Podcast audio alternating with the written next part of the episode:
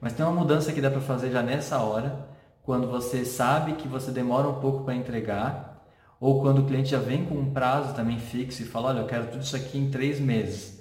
Tem uma mudança pequena que você pode fazer que já ameniza o problema de...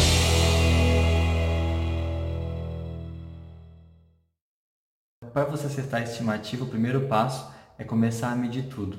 Anota a data que você começou a trabalhar naquilo que você se comprometeu com o cliente e a data em que você realmente entregou e que ele está usando. Quanto tempo correu né, entre aquela, o compromisso e a entrega para o cliente, ou usuário, ou stakeholder, ou investidor, né? O que seja. Para cada demanda que você ou sua equipe começou, anota o começo e o final e vai criando uma planilha com isso, começo e o final de cada uma delas. Isso você vai gerar um histograma, um gráfico com barras onde mostram quantas vezes você entregou, por exemplo, até 5 dias, quantas vezes entregou de 5 a 10 dias, quantas vezes entregou de 10 a 15, e ali você vai ter uma surpresa que você vai, você nunca, talvez você nunca tivesse percebido, e você vai descobrir o real problema do seu cliente sempre estar tá reclamando e insatisfeito. Você está demorando 21 dias, um mês para entregar. Aquela demanda que o seu programador ficou um dia programando, ficou dois, três dias esperando alguém testar, e aí no final, por causa de mais alguma burocracia, demorou para entrar na mão do cliente, aquele é o tempo que o cliente ficou esperando. A gente não tem essa noção até começar a medir. Então, quando você for estimar agora, começa fazendo como sempre fez, continua fazendo como sempre fez, tá? Para não ter uma não, não mudar assim de supetão as coisas, mas começa a anotar essa data que você se comprometeu e a data final. Vai um a um e vai guardando esses dados.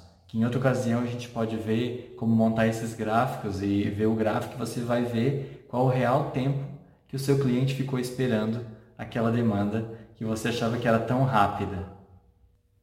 E depois que você conhece esse tempo, o seu cliente já tem noção, você pode começar ele usar esse tempo a estimar. Então você vai ter um gráfico, você vai falar, olha, 90% das vezes eu te entreguei em até 21 dias.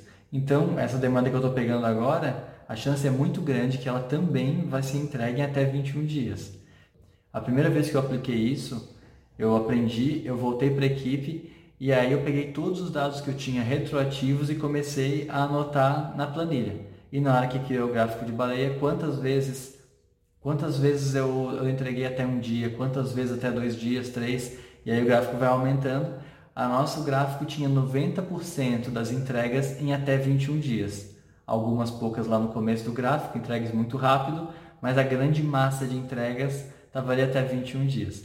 Primeira coisa que a equipe fez foi questionar aqueles valores, falar, não, eu não demorei tudo isso. Tem coisa aí que eu fiz em um dia, tem coisa que eu fiz em três dias. Como que você vai dizer que a maioria demora 21 dias? Primeiro que contra os dados a gente não tinha muito o que discutir. O que a gente fez foi tentar descobrir por que, que demorava tanto, né? E aí a gente começou a ver o tempo que ficou esperando alguém pegar para testar, às vezes aí o tempo que a pessoa que testou achou um defeito, pediu para o outro corrigir, o tempo ficou esperando até aquela pessoa corrigir, depois por causa de alguma burocracia, o tempo que demorou até ir para a produção. Então a primeira sensação foi uma vergonha. Eu achei que eles iam ficar, a gente ia ficar todo mundo feliz assim, ah, descobrimos um número aqui e a gente pode se comprometer com o cliente que até 21 dias ele tem, mas não foi o que aconteceu. A gente ficou meio com vergonha daquele número, né? Por que, que demorava tanto assim? E aí é ali que a gente começa a perceber como que o nosso cliente se sente, por que, que ele sempre acha que está atrasado, por que, que às vezes você entrega uma coisa e ele pensa assim, ah, tá, e quando é que vai entregar outra? Né? Porque ele, aquilo ali demorou tanto que ele já estava pensando no próxima, na próxima demanda. E aí quando você descobre que demora até 21 dias, a primeira coisa que você quer fazer é diminuir esse tempo. Você quer que seu cliente fique mais satisfeito. Isso requer algumas mudanças no seu processo, método de trabalho, alguma coisa. Mas tem uma mudança que dá para fazer já nessa hora, quando você sabe que você demora um pouco para entregar, ou quando o cliente já vem com um prazo também fixo e fala, olha, eu quero tudo isso aqui em três meses. Tem uma mudança pequena que você pode fazer que já ameniza o problema de ansiedade, vamos chamar assim, que é a priorização. Se você prioriza direito, por mais que demore 21 dias para entregar, o cliente vai estar pelo menos bem satisfeito com aquilo que ele recebeu, ou por mais que ele peça que ele quer um software em três meses e você sabe que não dá para entregar tudo aquilo que ele sonhou em três meses, Mas se você conseguir entregar o mais importante primeiro, que ele já consiga estar usando em três meses, vocês dois estão tendo, começando uma relação muito boa aí, você e o seu cliente. E aí como priorizar? Sempre que a gente fala de priorização, eu lembro da técnica que o Paulo Carola ensina no livro Direto ao Ponto. Ele não é um livro sobre priorização, ele é um livro sobre descoberta do produto. Mas é, eu já apliquei essa dinâmica muitas vezes nas equipes que eu trabalhei e eu vejo muitas técnicas que ajudam muito na priorização ali. É isso que eu vou explicar agora. Tá? É em 2015, quando eu comecei a ser Agile Coach em tempo integral, então eu ajudava vários Scrum Masters e várias equipes nas dúvidas que eles tinham com o processo e com essas outras coisas que eu estou falando. Eles, é, eu, surgiu uma demanda para eu fazer um evento de que eles chamavam de Inception. Alguém já tinha feito com outra pessoa, Aí como eu era o, o Agile Coach, eles chegaram e falaram, ah, você que vai fazer. Aí fiquei meio perdido, o que, que é Inception, né? Eu vi alguém explicando, mas não entendi, aí fui direto no livro do Paulo Caroli, comprei o livro e fui ler, e foi bem tranquilo, assim, entender como é que era, o difícil é facilitar um evento desse, e aí com o tempo a gente vai ficando bom nisso, né? Mas aí o que, que é esse evento? Eu vou até ler aqui a sinopse do livro aqui para você ver como que ele promete e que, na minha opinião, ele consegue cumprir, né? é, direto ao ponto, criando produtos de forma enxuta. Em uma semana de trabalho colaborativo, então uma semana, a gente conseguia trazer o cliente e fazer dinâmicas durante cinco dias, oito horas por dia, né? A equipe vai entender os objetivos do produto, seus principais usuários e seu escopo funcional de alto nível. Então, o objetivo desse evento era isso, era a equipe entender os objetivos dos usuários do produto, né? Tem uma imagem muito famosa que a gente usa para facilitar esses eventos, que é um quadrinho que mostra assim três pessoas é, que acham que estão em acordo, mas aí no balãozinho deles, se você conseguisse ver o pensamento na cabeça deles, você vê que cada um está pensando de um jeito diferente. Se eu conseguisse colocar esse pensamento deles num quadro, aí eles iam perceber que cada um tinha entendido de uma maneira diferente. E aí com algumas dinâmicas você vai misturando o entendimento deles e no final os três saem com pensamentos diferentes do que eles chegaram, mas pelo menos alinhados.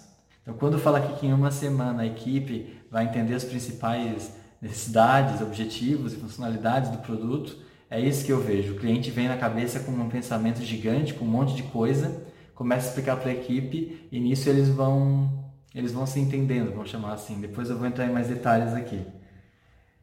E aí então eles descobrem os objetivos, né? corpo funcional de alto nível de uma forma que a duração do projeto possa ser estimada. Estima, estimativa entrou aqui também. E uma estratégia de lançamento incremental possa ser identificada, que é como eu falei. No começo você vai ter um prazo pequeno, mas vamos entregar primeiro o mais importante, depois a gente entrega o resto, né?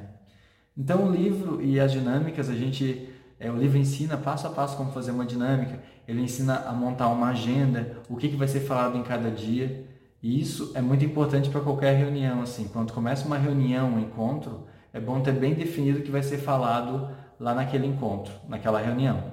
Ele também ensina uma técnica que é do parking lot, estacionamento, né? Que é quando você está falando de um assunto, o pessoal se empolga, aí começa a falar de um assunto que não é o objetivo daquele tópico em específico.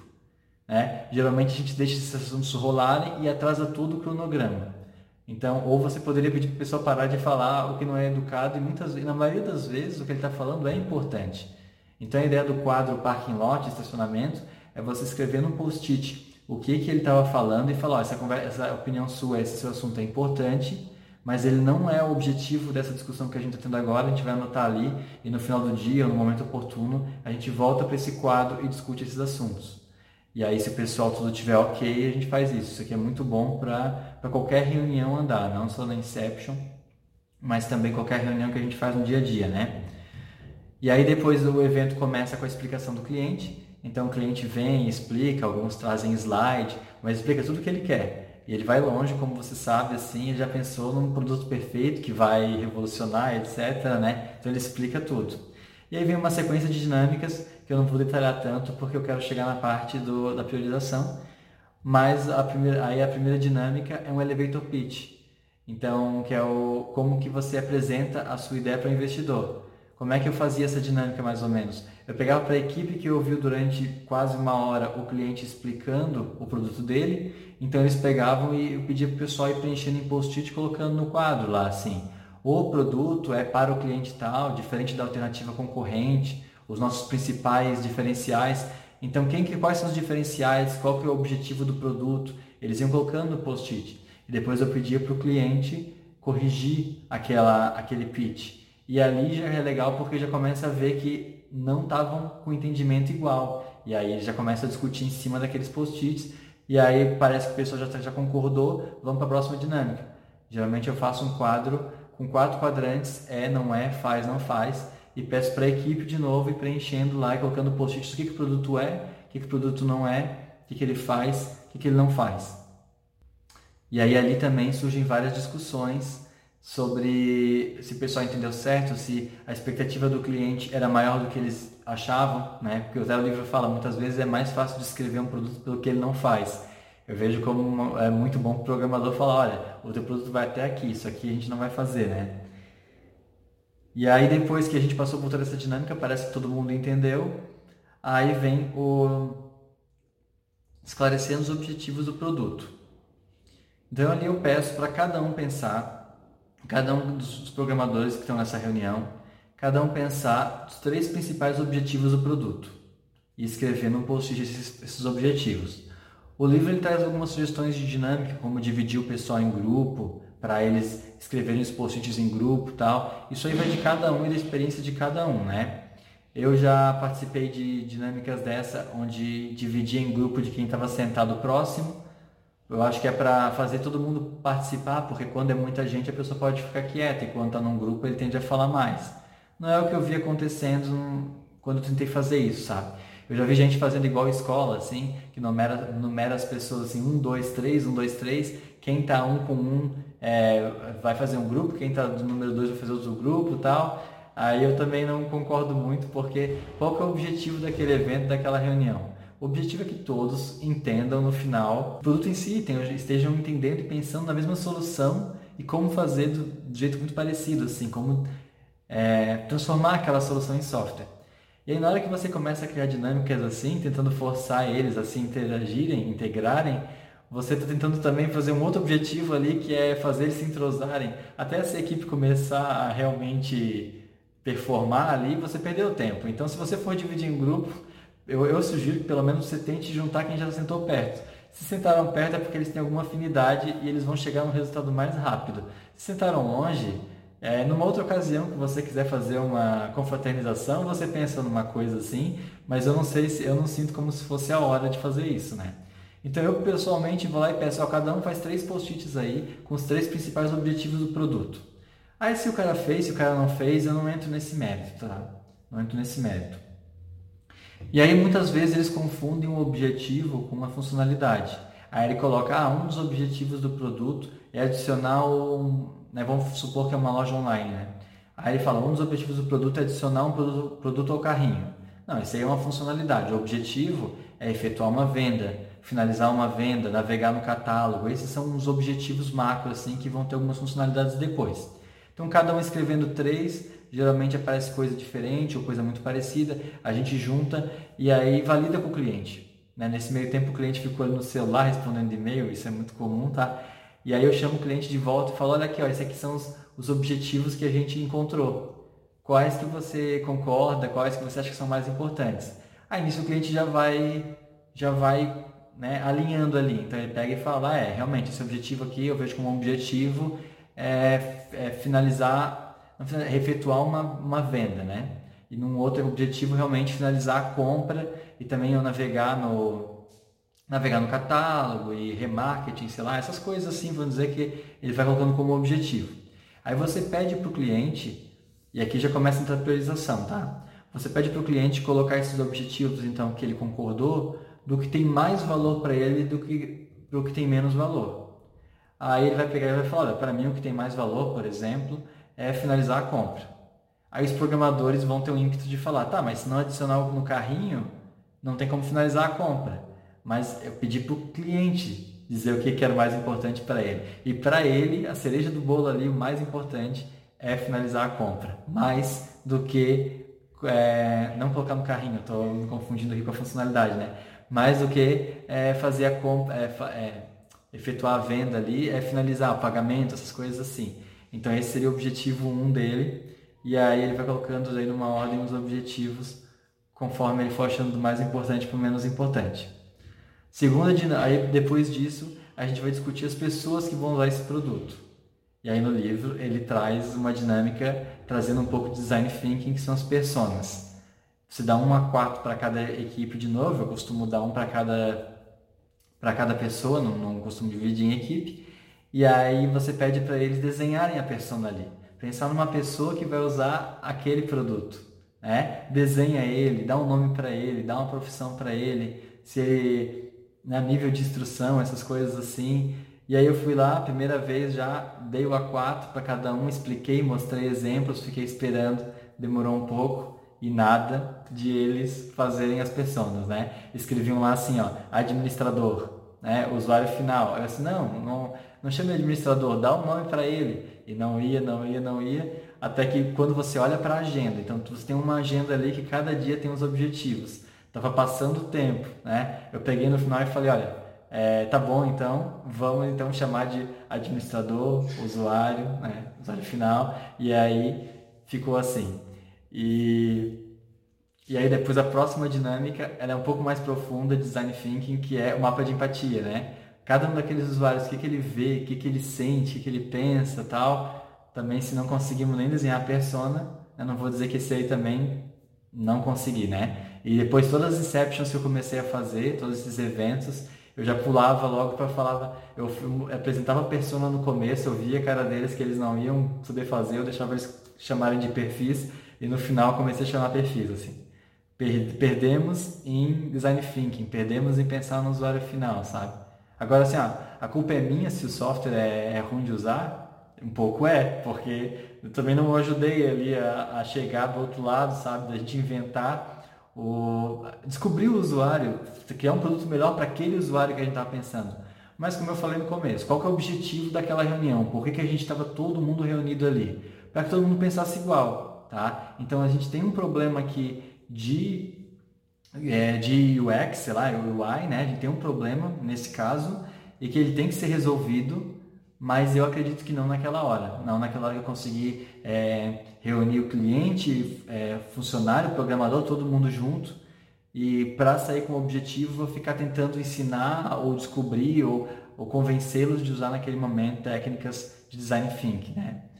Mas então depois que a gente pensou nos principais usuários, a gente já tinha os principais objetivos, os objeti principais objetivos ordenados do mais importantes que vão trazer mais valor para o menos importante, segundo a visão do cliente. Eu, a gente faz a mesma coisa com os usuários.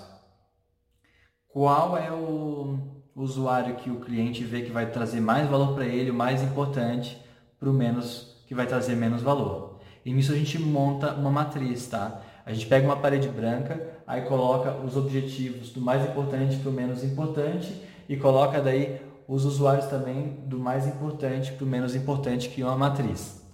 Aí a ideia depois disso, depois de descobrir os objetivos e os usuários, aí vem descobrir as funcionalidades.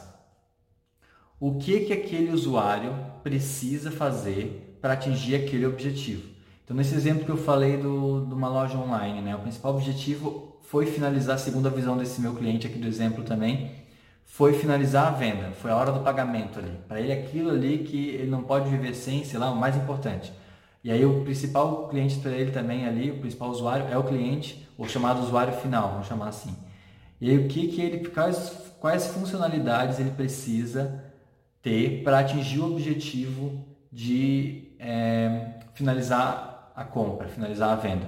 Então seria ali, ele colocaria assim, ah, é, escolher forma de pagamento, é, integração com PayPal, integração com outros métodos de pagamento, sabe? Então cada um desse é uma funcionalidade. E aí a partir dali a gente vai abrindo.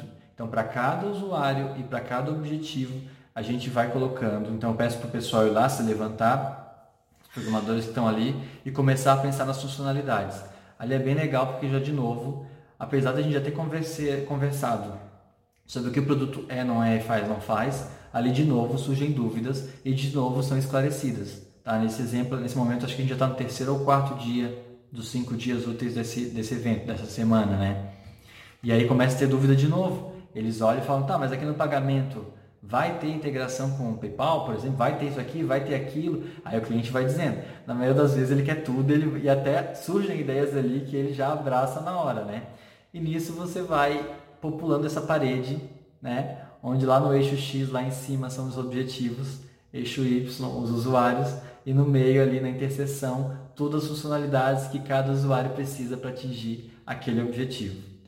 Aí naquele momento já deu para ver que no prazo que o cliente tinha pensado, aquilo tudo ali não vai ficar pronto. E aí chega no trade-off, que é abrir mão de algumas coisas, né? Eu comecei no final, do, né, no meio, comecei, eu fiz muitas inceptions assim, de um tempo para cá. Eu tenho pego um durex azul que a gente tem assim e coloco na parede e faço um quadrado com a ajuda dos programadores e falo para o cliente, cliente, está vendo? No tempo que você pediu, o que está dentro desse quadrado aqui, ó, desses objetivos aqui e desses usuários, é isso que a gente vai conseguir entregar no tempo que você pediu. Aí ele já bate o desespero nele, que ele, não, mas eu não posso ficar sem aquele, eu não posso ficar sem aquele outro. E ele começa a perceber que ele tem que tirar alguns post-its, algumas funcionalidades dentro daquele quadrado para poder caber outras que ficaram fora. Então, é, eu sei que assim, você não vai conseguir fazer isso no seu dia a dia, nem com todos os seus produtos, mas essa dinâmica também é longa e vai continuar ainda com mais ideias de priorização. Mas aqui, se você conseguir pegar um pouco dessa ideia, aplicar um pouco, você já consegue aplicar em qualquer contexto essa técnica de priorização, né? onde eu tenho as funcionalidades, eu tenho um scope, um prazo definido por uma linha azul, e ali ele consegue ver o que, que cabe naquele prazo, o que, que não cabe, e ele teria que mudar. Mas não para por aí, tá?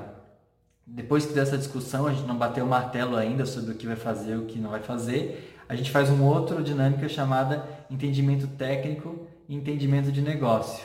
Tá? É um gráfico, não, na verdade não é um gráfico, são nove quadrantes. Tá? E aí ele é mais ou menos, tá, eu vou melhorar aqui. Então, é entendimento é, de negócio e entendimento técnico. Então, aqui no eixo Y, entendimento de negócio, isso aqui é um N, tá? E aqui no eixo X, entendimento técnico. Então, o que fazer e como fazer. Então, para cada funcionalidade daquela, tá? Então, que é, vamos dizer assim, finalizar, né, entrar com os dados do cartão de crédito. Peguei aquela funcionalidade, ó, entrar com os dados do cartão de crédito. Aí eu peço assim, nessa dinâmica aqui eu peço assim, ó, cada programador então levanta, mesmo que não fizeram nada até agora, porque eles não gostam de dinâmica, mas nessa hora é legal todo mundo é, participar, né? Aí cada um pega um post-it daquele de funcionalidade e coloca num desses quadrantes aqui, tá? Então assim, ó, entrar com os dados do cartão de crédito, entendimento de negócio, o que fazer, entrar com os dados, entendeu? Ah, entendi. Então tá, está num desses três quadrantes aqui. E aí, entendimento técnico, sabe como fazer isso, entrar com os dados de cartão, ah, eu sei, deve ser um formulário e tal. Então tá, então ficou nesse quadrante. Esse quadrante geralmente a gente precisa de verde, é, só que aí o vermelho também é de verde. Aí esses quadrantes aqui a gente pinta de amarelo. Esses quadrantes a gente pinta de vermelho. Vou botar a VM então, para não. E esse quadrante geralmente a gente não usa. Porque então, voltando para o exemplo ali, na hora que ele pegou o post-it de entrar com os dados do cartão de crédito e colocou, aqui nesse exemplo eu falei que ficou nesse quadrante, a gente já pinta uma bolinha verde no post-it e ele volta para o quadro. Eu sei que ele é um post-it verde. Ficou bem claro para todo mundo como fazer, o que fazer, desculpa, e como fazer.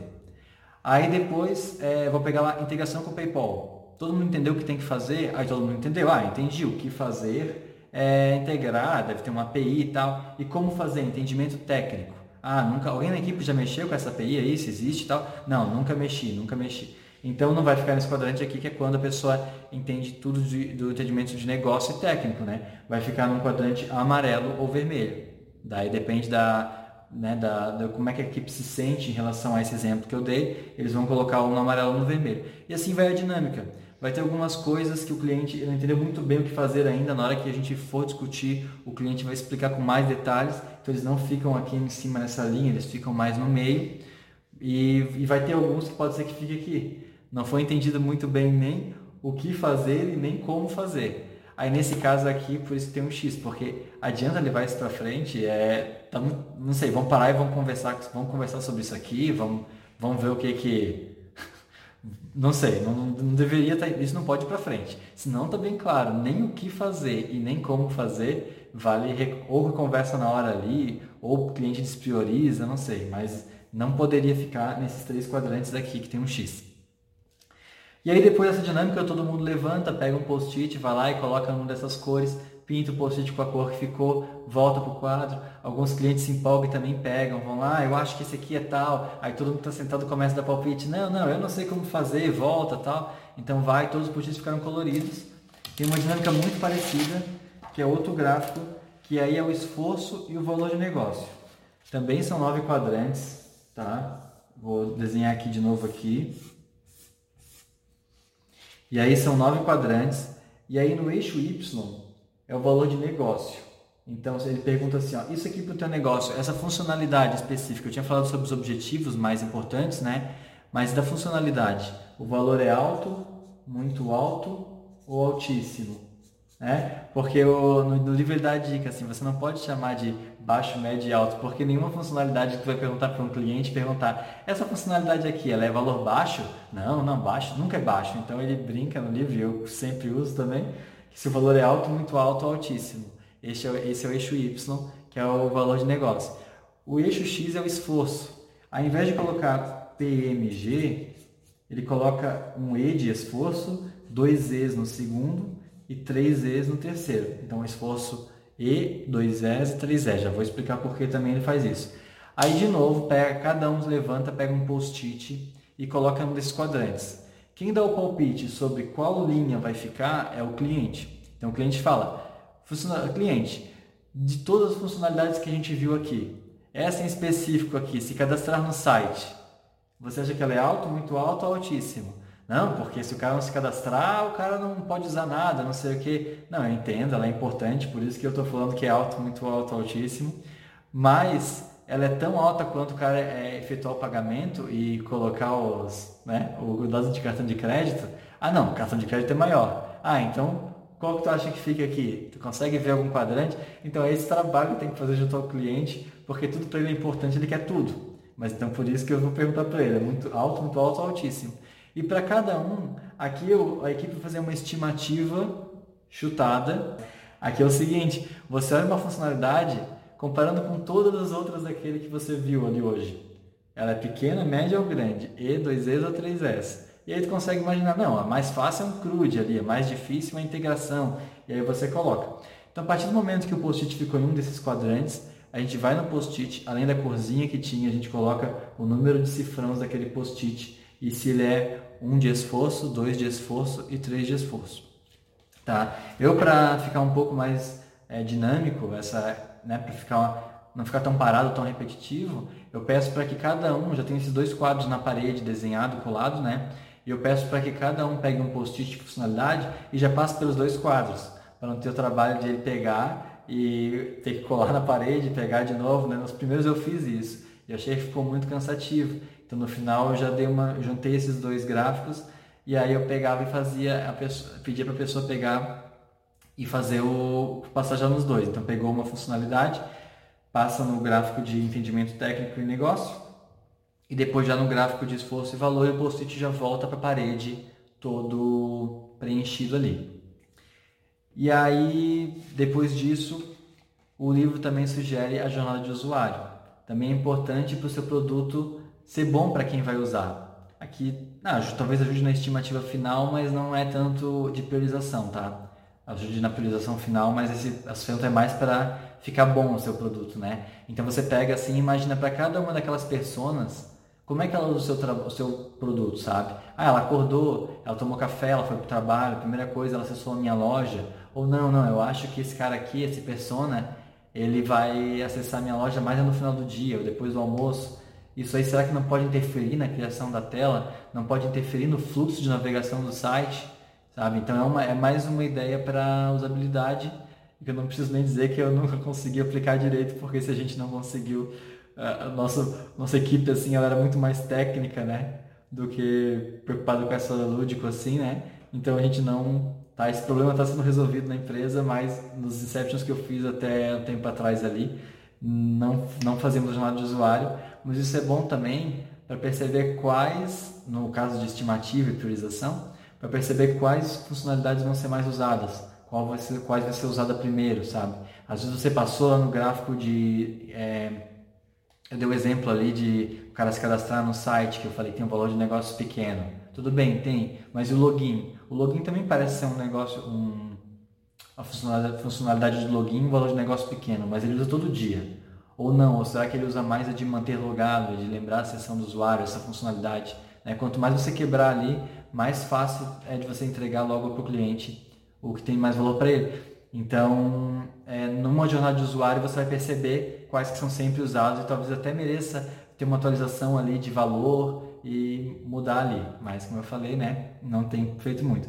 E no final, que é a parte que ele fala que você vai conseguir, você vai conseguir estimar a entrega disso para o cliente é no final que ele chama de planejando ondas. Então ele faz uma regra onde você vai organizar todos aqueles post-its que estão na parede em grupos de três. E aí que entra daí as cores e os cifrão, cifrãos e os Zs. Então ele tem algumas regras que ele sugere que é assim, ó. Nós vamos agrupar eles de três em três. Então ele desenha linhas horizontais e você vai colocar três na primeira linha, três na segunda, três na terceira e com algumas regras como, por exemplo, pode ter no máximo um post-it marcado como vermelho em cada linha daquela. Então você não vai poder ter dois post-its vermelho. Vermelho, se você lembra, era aqueles que ou o, entendimento de como fazer do negócio ou o técnico do que fazer é muito baixo. E aí provavelmente quando alguém pegar aquela funcionalidade, ele vai demorar muito tempo até começar a conseguir descobrir ou junto ao cliente o, o que, que tinha que ser feito realmente, que ele precisava tirar uma dúvida com alguém às vezes, né? ou junto a uma ferramenta ou uma API, eu, como que ele vai fazer aquilo. Então essas, essas histórias, essas, né, essas funcionalidades que são marcadas como vermelho, elas tendem a demorar mais que as outras. E se você coloca duas dessas grudadas, você fica muito tempo sem entregar valor para o cliente, muito tempo sem ele ver um avanço. Então é bem interessante isso, quando ele sugere então você colocar três funcionalidades juntas, não pode ter mais que uma vermelha em cada um, é, não pode ter mais duas amarelas em cada um. A soma de valor de negócio de cada grupinho desse, de cada onda que ele chama, de três post-its ali, três funcionalidades, a soma do valor não pode ser menor que 5.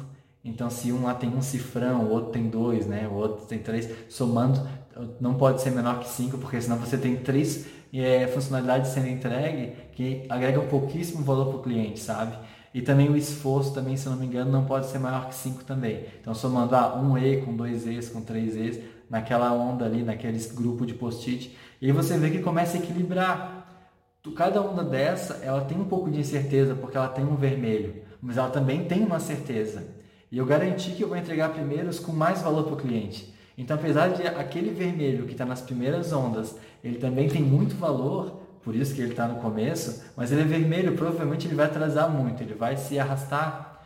E aí, no, mas em compensação do lado dele tem um verde ali, que também era valor alto, que você vai entregar logo para o cliente e ele já vai estar tá testando e usando. Então é todo esse conjunto, como eu expliquei, ele entrega realmente uma ótima forma de priorização. Você não vai conseguir sempre executar todas essas, essas atividades junto ao seu cliente, mas às vezes você já tem umas funcionalidades, está tendo que tirar algumas. Será que só executar a dinâmica ali do entendimento técnico de negócio, onde eles ganham uma cor, já não ajudaria o cliente? E depois já pular para a onda, já que você não tem tempo de fazer tudo, sabe? A mesma coisa com esforço de, de esforço e valor de negócio. Isso aí ajuda muito na priorização. Te dá dados, informações por enquanto meio chutadas assim, mas é melhor do que nada e é melhor aquela, do que aquela discussão interminável sobre não vai dar para entregar nessa data, mas tem que entregar, eu não vou conseguir, mas tem que conseguir. Não, aqui eu estou discutindo já outro nível. O que, que eu consigo? Eu vou entregar para ti. Eu só quero ver o que, que eu vou conseguir entregar primeiro e até aquele prazo. Depois que você criou todas aquelas várias ondas, né, grupos de três post-its com essas regras, ele até fala assim, caso você use Scrum, você pode olhar Quantos daqueles grupos você acha que consegue entregar numa sprint? Quanto tempo é a sua sprint? Quantos daqueles grupos de três né, post-its? Ele fala que é no máximo três post-its, tá? Pode ter um ali que ficou só com vermelho e um amarelo, aí não achou nenhum verde para caber na regra de máximo 5 de esforço tal, ficou dois. Mas assim, quantas daquelas ondas, daquelas linhas cabem numa sprint? E aí você pode, naquele momento ali, tentar imaginar quanto caberia e dado o número de grupos você já agrupou em sprints, você já sabe quantas sprints você vai precisar para entregar aquele monte de funcionalidade. Quanto tempo você vai precisar. Se você está num projeto, uma equipe, é, você está fazendo uma nova, uma nova release ou uma nova, uma nova ideia dentro de um projeto que você já tinha, já vinha trabalhando, você já deveria ter ah, as, as, as medidas de quanto tempo demora para entregar cada funcionalidade que se comprometeu com o cliente. E aí não precisaria usar sprint. Você poderia pegar cada funcionalidade dessa, tá? Até existem categorizações, tá? Eu dei um exemplo bem simples que é até 21 dias eu entrego tudo. Mas conforme você vai amadurecendo, você vai descobrir que você consegue categorizar e falar, não, ó, essa categoria de serviço eu entrego até tantos dias, essa até tantos. Mas para simplificar aqui, vamos supor que eu sei que eu sempre demoro até 21 dias para entregar cada funcionalidade daquela.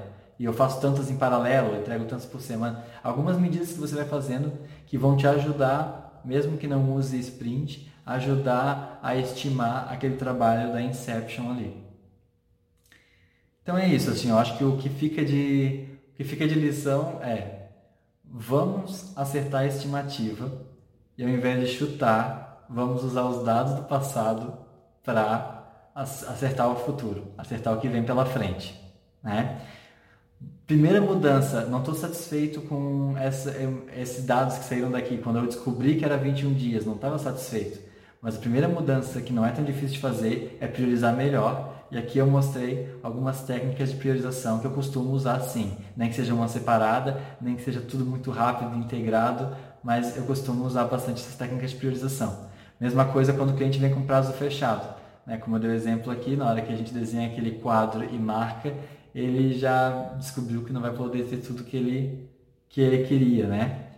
Então depois que você já acertou a priorização, pelo menos, você já sabe o tempo que você vai entregar ou já sabe o tempo que o cliente obrigou você a entregar, né? Você acertar, começar a acertar a priorização entregar coisas que ele está saindo satisfeito, a gente pode pensar depois em outras maneiras de diminuir esse tempo de entrega e outras técnicas que podem ser usadas, tá? Então é isso. Obrigado por ter ficado até aqui e acerte a estimativa.